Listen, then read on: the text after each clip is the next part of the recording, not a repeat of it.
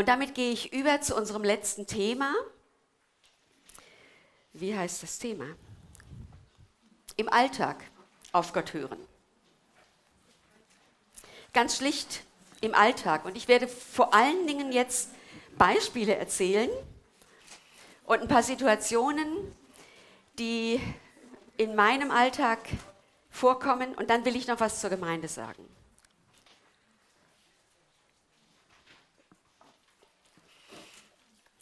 Ich bin keine Großmutter, die dreimal in der Woche Babysitting macht. Ich bin auch keine Mama von kleinen Kindern. Also insofern unterscheidet sich mein Alltag vielleicht ein bisschen von einigen von euch.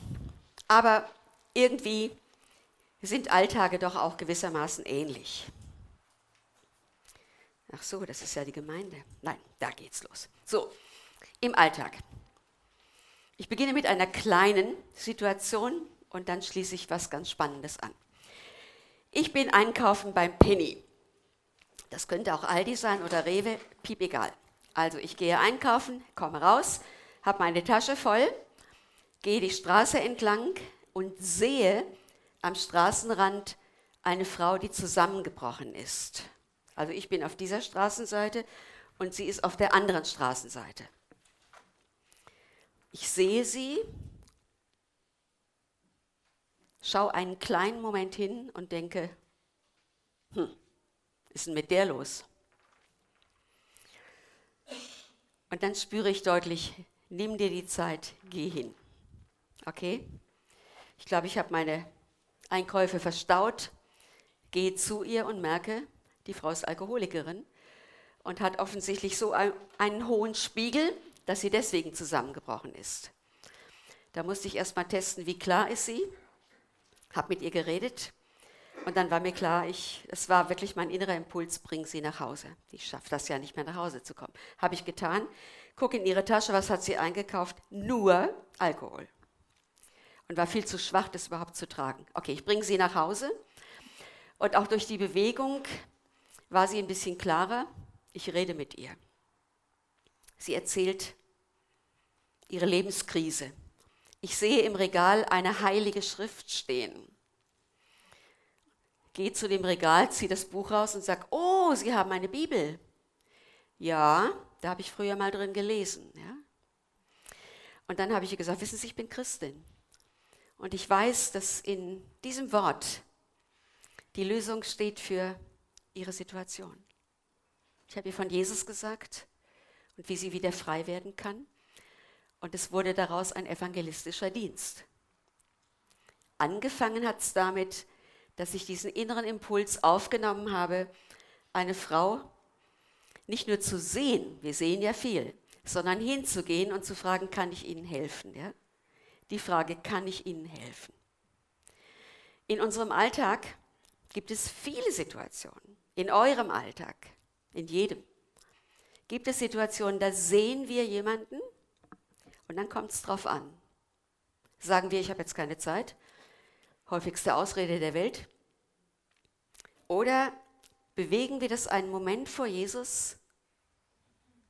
Bin ich da jetzt dran oder bin ich nicht dran? Wir können nicht allen und jedem helfen und schon gar nicht zu jeder Zeit. Aber diese Frage auf uns wirken zu lassen, bin ich da jetzt dran? Kann ich da jetzt etwas ausrichten? Ne? Völlig egal, um welche Situation es sich handelt. Also das ist ein, glaube ich, eine Situation, in die Gott uns immer wieder führt. Etwas anderes. Ist noch nicht die große Überraschung. Ich bin unterwegs und habe zwei Koffer, die wirklich schwer sind. Der eine hat 20 Kilo und der andere hat 23 Kilo. Und ich habe noch einen Rucksack auf. Muss eine lange Treppe runtergehen und war schon ziemlich kaputt körperlich. Ich dachte, ich schaffe es nicht mehr. Und dann kommt mir eine Frau von unten entgegen, jung, attraktiv, dynamisch. Und die kommt zu mir und sagt, darf ich Ihnen helfen? Ich sagte, oh ja, das wäre jetzt super. Nimmt einen meiner Koffer und trägt den runter. Wirklich eine sehr, sehr, sehr lange Treppe und wartet unten auf mich. Ich bedanke mich und dann sage ich zu ihr, Sie haben mir jetzt echt geholfen und ich wünsche Ihnen Gottes Segen. Ich wünsche Ihnen Gottes Segen. Es waren fünf Worte, ja? Ich habe mich nicht verausgabt dabei. Und dann sagt die Frau, das habe ich jetzt gebraucht. Dass Sie mir das sagen, das habe ich jetzt gebraucht. Das war die Begegnung. Sie ging ihren Weg und ich ging meinen Weg. Ja? Es war nicht die Gelegenheit, ich musste zum Flughafen, äh, um da jetzt ein langes Gespräch zu haben. Aber das habe ich jetzt gebraucht. Ja? Und sie stand mit so staunenden Augen vor mir, als hätte ich ihr eine Predigt gehalten. Ja?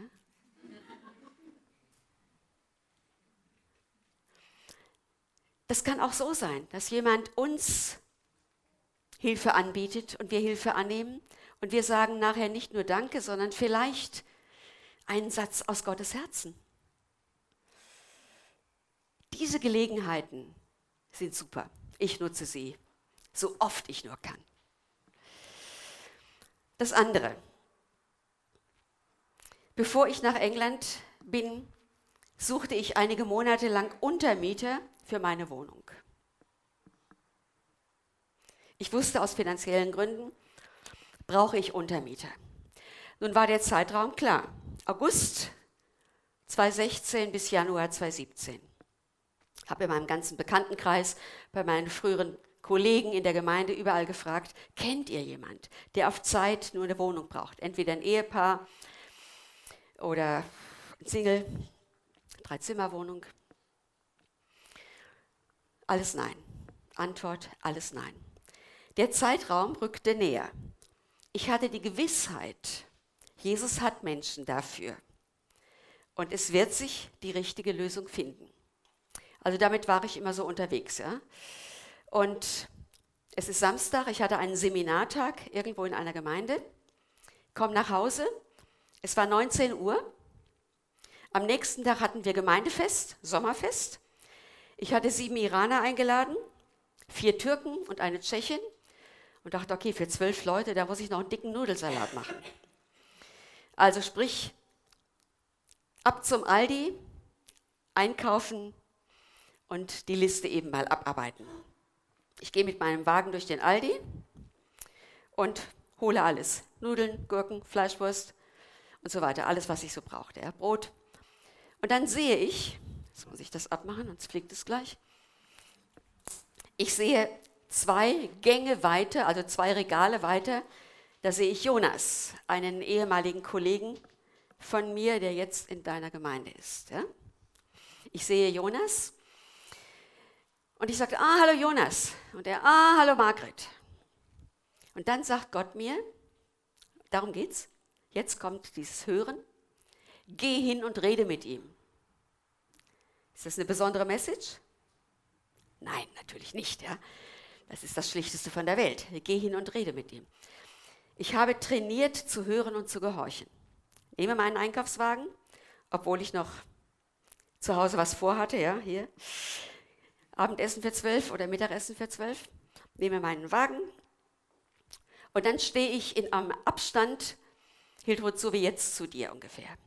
Melde dich mal, damit alle sehen, wie weit der Abstand war. Okay, vielleicht ein bisschen dichter. Und in dem Moment, wo ich, na, ein bisschen dichter, aber das ist jetzt ein Hindernis hier, ja? Also, und dann als ich ihn kurz ansprach, ach, hallo Jonas, wie geht's? Auch noch einkaufen? Ja, so Smalltalk kommt von der Seite eine junge Frau und steht mit einem Meter Abstand neben Jonas und von da kommt ein junger Mann, der steht dann auch mit einem Meter Abstand neben Jonas. Und ich hatte keine Ahnung, kennen die sich, gehören die zusammen? Das war situativ nicht erkennbar. Und in dem Moment gibt Gott es mir. Und ich frage die beiden, sind Sie diejenigen, die meine Wohnung mieten wollen, wollen von August bis Januar? Und die sagen, woher wissen Sie das? Ich sagte, ich sagte, ich weiß es. Eine halbe, die, die guckten mich an, als käme ich vom Mond. Ja? Und eine halbe Stunde später saßen wir in meiner Wohnung. Ich habe ihnen alles gezeigt, Keller, Waschmaschine und haben den Vertrag gemacht. Aber jetzt kommt der Hit. Die beiden sagten mir, wir kennen sie. Ich sagte, oh, ich habe euch noch nie gesehen. Inzwischen waren wir schon fast beim Du, ja. Wir kennen sie. Dann sagt er, links er, Thomas, ich habe sie mal in Wiedenest gehört. Sie haben da als Gastdozentin über Christenverfolgung gesprochen. Ich sagte, ja, das habe ich, das weiß ich noch. Und ich bin zu Ihnen gekommen und habe Ihnen eine Frage gestellt. Das wusste ich nicht mehr. Und ich heiße, kann den Namen ruhig sagen, Thomas Assmann und mein Vater ist Pastor im Baptistenbund. Aha, ich bin Pastorin im Baptistenbund. Natürlich kenne ich den Vater. Da, das gibt es doch gar nicht. Ja? Dann kommt sie und sagt, ich kenne sie auch. Die beiden waren verheiratet übrigens, ja? Junges Ehepaar. Sagt, ich kenne sie auch. Meine Mutter wollte mit ihnen nach Nordkorea fahren in dem und dem Jahr, aber mein Vater hat einen Herzinfarkt bekommen und deswegen konnte meine Mutter nicht mitfahren.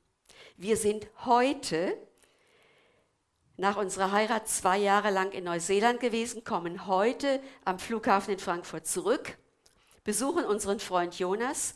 Die beiden Männer waren Jugendfreunde aus derselben Jugendgruppe in Norddeutschland und wollen morgen wieder nach Norddeutschland zu den Eltern fahren. Sie waren auf Zwischenlandung sozusagen, kurzer Stopp, um dann weiterzufahren. Und wir wollen ab August nach, Deutsch, äh, nach Frankfurt kommen. Und sie sagt, ich habe schon eine Arbeitsstelle und mein Mann wird eine suchen. Ich dachte, Herr, du bist echt klasse. Du bist echt klasse. So, womit hat es angefangen? Ich will das Kleine und das Große erzählen. Margret, geh und sprich mit Jonas.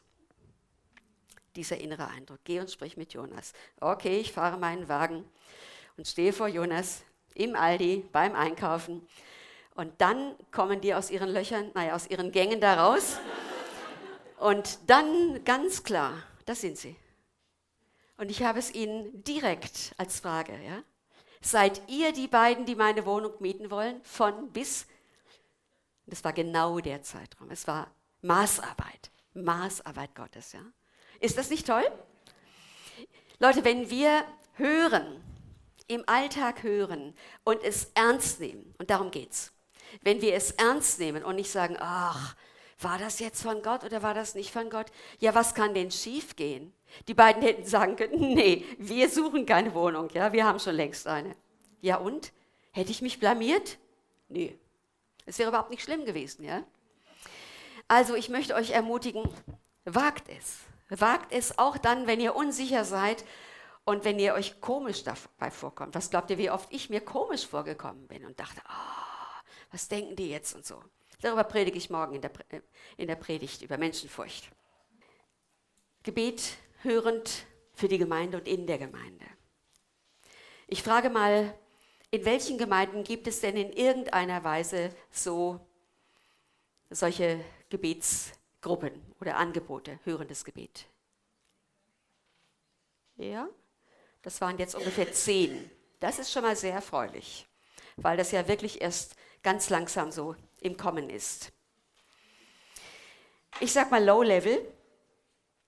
Low Level ist im Hauskreis, im Frauenhauskreis, in einer kleinen Gebetsgruppe, da wo du bist, hörend füreinander zu beten, so wie wir das heute geübt und praktiziert haben.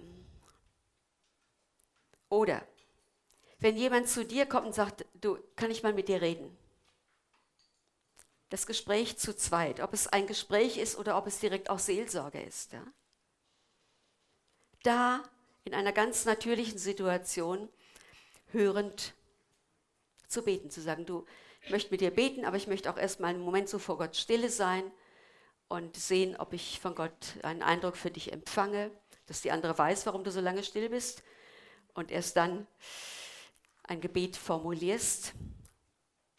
Oder die Gemeinde ist gerade in einer bestimmten Situation, wo es vielleicht um Richtungsfragen geht, vielleicht um eine neue Gemeindeleitungszusammensetzung, vielleicht um die Berufung eines Hauptamtlichen, vielleicht um eine Krise. Das ist eine sehr gute Gelegenheit, um zu sagen, da wollen wir die Beter zusammennehmen und beten. erzähle ein Beispiel aus unserer Gemeinde, das jetzt gerade zwei, drei Wochen her ist. Unsere Gemeinde hatte eine, Gemeinde, eine Gemeindeleitungsklausur, die Ältesten und die Diakone zusammen. Und es ging um die Jahresplanung für nächstes Jahr. Und natürlich auch ein paar knifflige Fragen.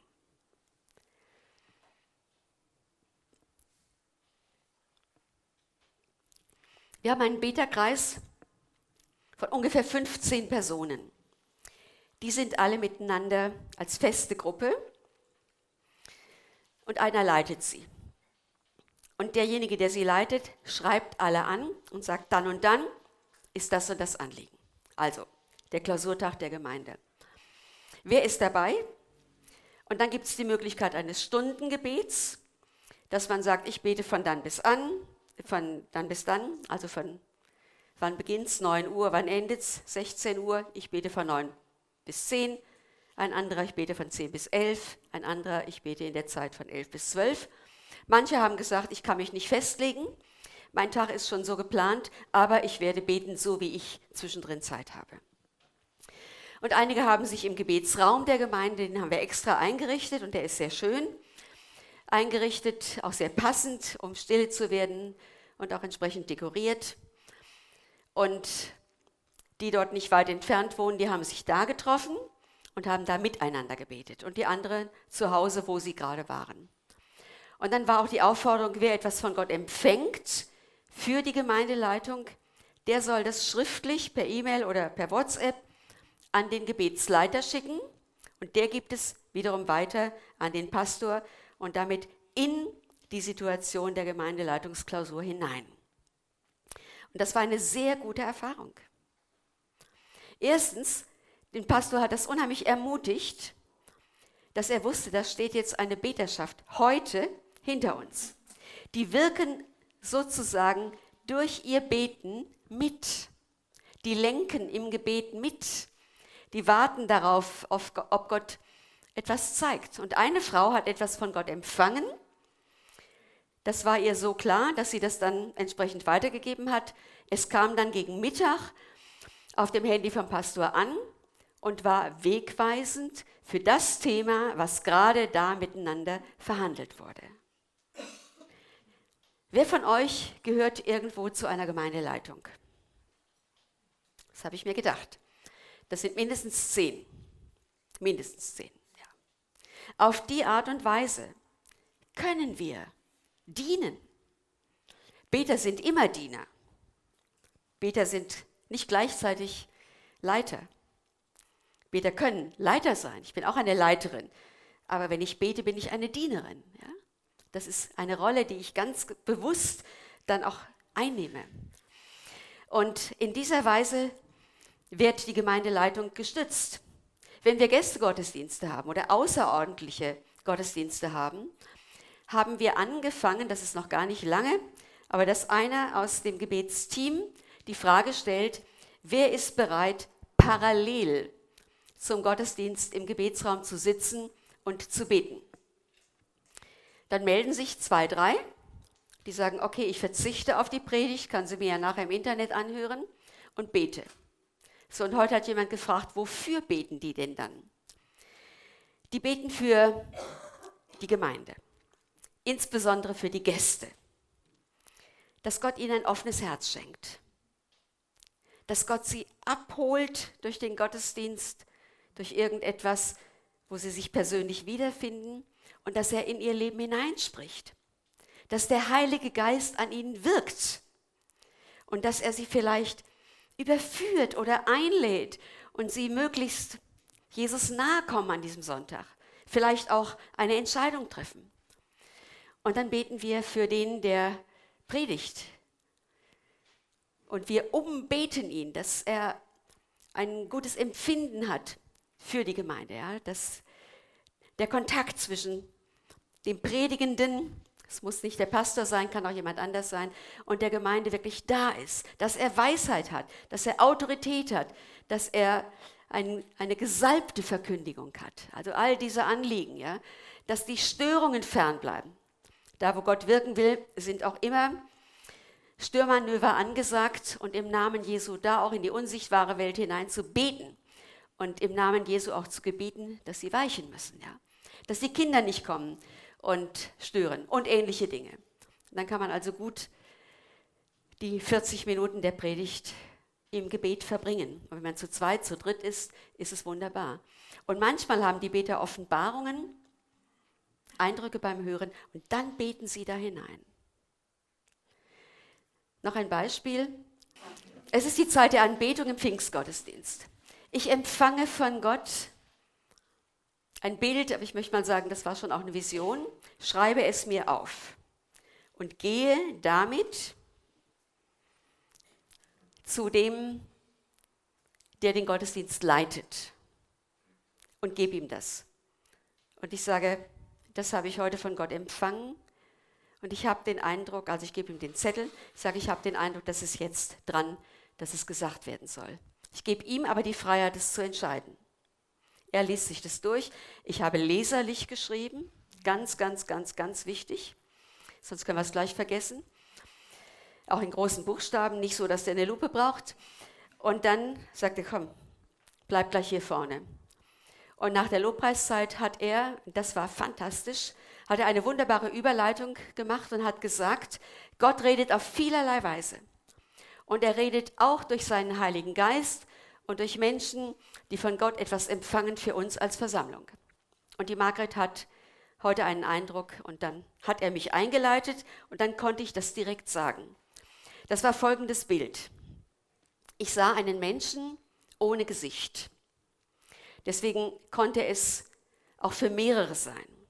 Gerade wenn man Menschen sieht ohne Gesicht, ist es oft ein Zeichen, das gilt für mehrere. Aber ich habe gesagt, ich sehe einen Menschen ohne Gesicht, der sich in einer besonderen Situation befindet, dessen Haut ist schwarz überzogen, und zwar mit einer Latexhaut. Und zwar bis zum Kopf und bis an die Hände und der ganze Körper. Es ist wie eine zweite Haut. Und dann versucht er, diese Haut abzuziehen. Es geht aber nicht. Er will diesen Latexanzug ausziehen und es geht aber nicht. Und dann habe ich die Interpretation gegeben, denn das war natürlich wichtig. Die Interpretation bedeutete, diese schwarze Haut steht für die Angst, die sich im Laufe einer gewissen Zeit in dem Menschen so entwickelt hat, dass er aus dieser Angst nicht mehr rauskam. Konnte die Angst nicht überwinden und nicht loslassen, ja?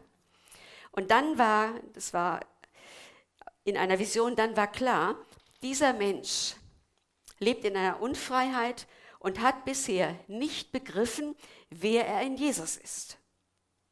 Welche Identität Jesus ihm mit seinem neuen Leben schenken will. Will, das war Zukunft, ja? Und es ist dran, das den äh, Angstanzug auszuziehen und die Identität in Jesus anzuziehen. Und dann habe ich nur noch ermutigt und habe gesagt, wer sich davon angesprochen fühlt, den bitte ich anschließend zu einem unserer Beter oder Pastoren zu kommen, um das Gespräch und das Gebet zu suchen. So, dann ging der Gottesdienst normal weiter und am Schluss hat der Leiter des Gottesdienstes nochmal gesagt, ich erinnere an das Bild von der Margret und wer sich angesprochen fühlt, kommt und geht nicht damit nach Hause. Anschließend kam nicht eine Person, sondern fünf. Ich war überrascht, aber natürlich auch erfreut. Ja?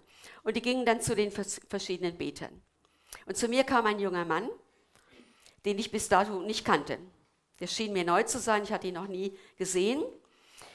Und er spricht über sein Leben und er sagt, die Angst ist für mich wie ein Korsett geworden. Und es macht mich völlig fertig, so als ob ich äh, überhaupt nicht mehr lange durchhalte. Ich, ich, ich muss da raus, ich muss da raus. Ich habe solche Beklemmungen. Und dann spürte ich, das ist eine größere Geschichte und war mit einem kurzen Gespräch und Gebet nicht erledigt. Dann habe ich ihn eingeladen, wir haben einen Seelsorgertermin ausgemacht, einige Tage später. Wir haben dieses Gespräch gehabt und ich merkte, also da hat er dann ausführlich alles erzählt. Und ich merkte, wir müssen noch ein Gespräch haben, noch einen Termin ausgemacht. Und da hat er sich bekehrt. Da hat er dann auch alles verstanden, hat sein Leben Jesus übergeben und hat dieses Angst Korsett oder dieses, diesen Latexanzug wirklich auch erlebt, wie das von ihm abfiel. Und dann war klar, jetzt braucht er diese neue Identität. In Jesus muss wissen, ich bin geliebt, ich bin gewollt, ich bin wertvoll, ich bin erlöst, ich habe Vergebung meiner Sünden, ich habe die Gewissheit des ewigen Lebens, ich bin ein Erbe des Reiches und, und, und, und, und. Ein Sohn des Vaters, das alles schluckt man ja nicht so wie eine Tasse Kaffee, ja, sondern das muss man ja lernen, es auch anzuziehen wie ein neues Kleidungsstück. Ich sage, guck mal, ich mache dir einen neuen Kleiderschrank auf. Guck mal, das ist das Kleid des Heils, das kannst du jetzt anziehen, ja.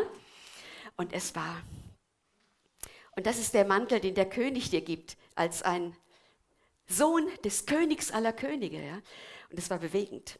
Aber ich habe auch gespürt, seine Probleme sind so tief, dass ich ihm empfohlen habe, geht zu einer Seelsorgewoche, wo das Ganze gründlich bearbeitet wird, hat er gemacht, ist hingefahren, kommt zurück und meldet sich an zur Taufe und gehört inzwischen zur Gemeinde. Das ist die Art, wie Gott reden und handeln will. Das geht selten so.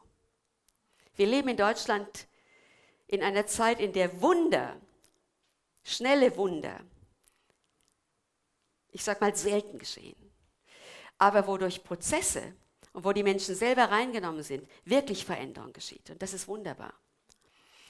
Also, jetzt werdet ihr wahrscheinlich sagen, das geht bei uns aber alles gar nicht. Man fängt immer klein an.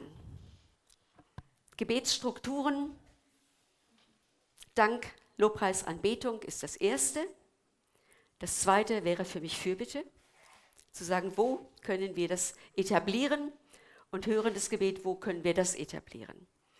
Wir haben es in unserer Gemeinde so, dass wir das hörende Gebet unter der Leitung einer Mitarbeiterin alle sechs Wochen anbieten, anbieten und zwar Samstagmorgens. Steht auch im Gemeindebrief, um die in die Uhrzeit von dann bis dann. Die hören dann auch in der Gruppe füreinander, hören aber auch auf Gott für die Gemeinde und geben das dann natürlich auch entsprechend weiter. Das geht natürlich nur in solchen Gemeinden, wo das in einer Übereinstimmung mit der Leitung geschieht. Eine Leitung, die gar kein Verständnis dafür und keine Offenheit dafür hat, die würde das sicherlich ablehnen. Auch Impulse im Gottesdienst weiterzugeben geht nur, wenn das mit der Gemeindeleitung abgesprochen ist, wenn die das wollen, wenn die die Gelegenheit haben, das zu prüfen das muss auch nicht sofort in diesem Gottesdienst weitergegeben werden. Das kann auch nächsten Sonntag sein oder da, wo es gerade auch hingehört. Ja. Also wir brauchen an der Stelle auch Geduld mit Geschwistern in der Leitung, die an der Stelle keine Erfahrungen haben oder Ängste haben oder negative Erlebnisse haben oder erst anfangen, sich damit zu beschäftigen. Aber es gibt immer irgendwelche Möglichkeiten eine Gebetspartnerin, eine Gebetsgruppe, ein Hauskreis, wo man etwas einbringen kann. Und dazu möchte ich euch ermutigen. Und auch da, wo, das ist ja oft stadtübergreifend, dass es gemeindeübergreifend in den Städten Gebetsgruppen gibt. Ich habe bei uns in der Allianz Gebetswoche an einem Abend den Eindruck gehabt, ich soll sagen, wir sollen nicht nur einmal im Jahr eine Woche zusammen beten, sondern jede Woche. Versetzt euch mal da hinein. Dann diskutiert ihr innerlich mit euch selber. Ist das realistisch? Wer kommt denn da? Die haben doch sowieso alle viel zu viel. Ja? Das war in mir auch. Aber der Eindruck war klar, geh und sag es und überlass die Verantwortung Gott. Das habe ich gemacht. Ja? Am Ende dieses Abends, kurz vorm Schlusssegen, gesagt, ich würde gerne noch was sagen. Habe gesagt, ich habe den Eindruck heute Abend von Gott, wir sollten uns darüber verständigen, ob wir nicht einmal in der Woche das ganze Jahr durch, hindurch einen Gebetskreis machen.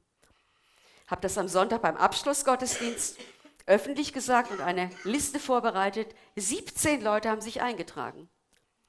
Den Gebetskreis gibt es jetzt sechs Jahre. Wir beten jeden Dienstag für eine andere Stadt.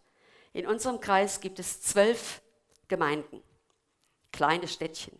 Bad Soden und Eppstein und Schwalbach und Hattersheim und Kelkheim wie heißen die Heime denn alle noch, ja? Sulzbach und also Main-Taunus-Kreis. Ich sage immer mein Taunuskreis. Wird natürlich mit AI geschrieben. Also, und dann haben wir am Anfang so gebetet, dass wir den Auftrag gaben, denen, die den Abend leiteten, dass sie im Internet gucken, wie heißt der Bürgermeister, welche Schulen gibt es, welche Besonderheiten. Die haben alle so 5.000, 6.000, 10.000 Einwohner oder naja, 20.000. Also alles überschaubar, ja. Und dann haben wir angefangen, namentlich zu beten. Für die Polizei, für die Ärzte, für die Schulen, für die Kindergärten, was es alles so gab oder gibt. Das ist ungefähr ähnlich. Ja? Und je mehr Namen ich wusste, je konkreter es wurde, je mehr hat das Beten Spaß gemacht. Und wir haben eine Karte entworfen, vorne den Kreis drauf, die Städte im Uhrzeigersinn und hinten drauf einen fertigen Text. Sehr geehrte oder liebe, je nachdem. Wir haben heute als Gebetskreis der Evangelischen Allianz Main-Taunus-Kreis für Sie gebetet. Wir wünschen Ihnen Weisheit für Ihre Aufgaben und Gottes Segen und dann eine Unterschrift. Und jeder, der den Abend vorbereitet hat, der konnte entscheiden, schreiben wir dem Bürgermeister, schreiben wir der Polizeistation, dem Krankenhausdirektor, dem Schulleiter, wie vielen schreiben wir. Und das haben wir gemacht. Ich bin irgendwo eingeladen.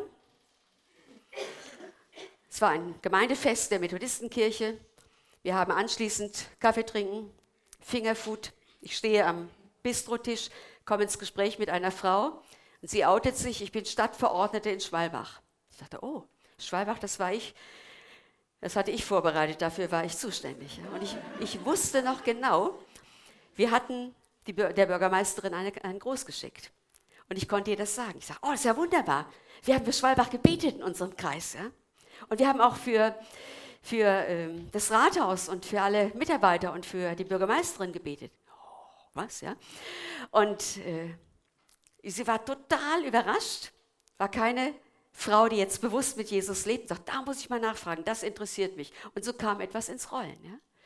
Also wir können auf schlichte, einfache Weise einfach aus Liebe heraus zu unseren Mitmenschen, aus Mitverantwortung heraus etwas tun. Vieles wird im Hören geboren, kommt ins Leben und zieht große Kreise. So, und damit schließe ich jetzt.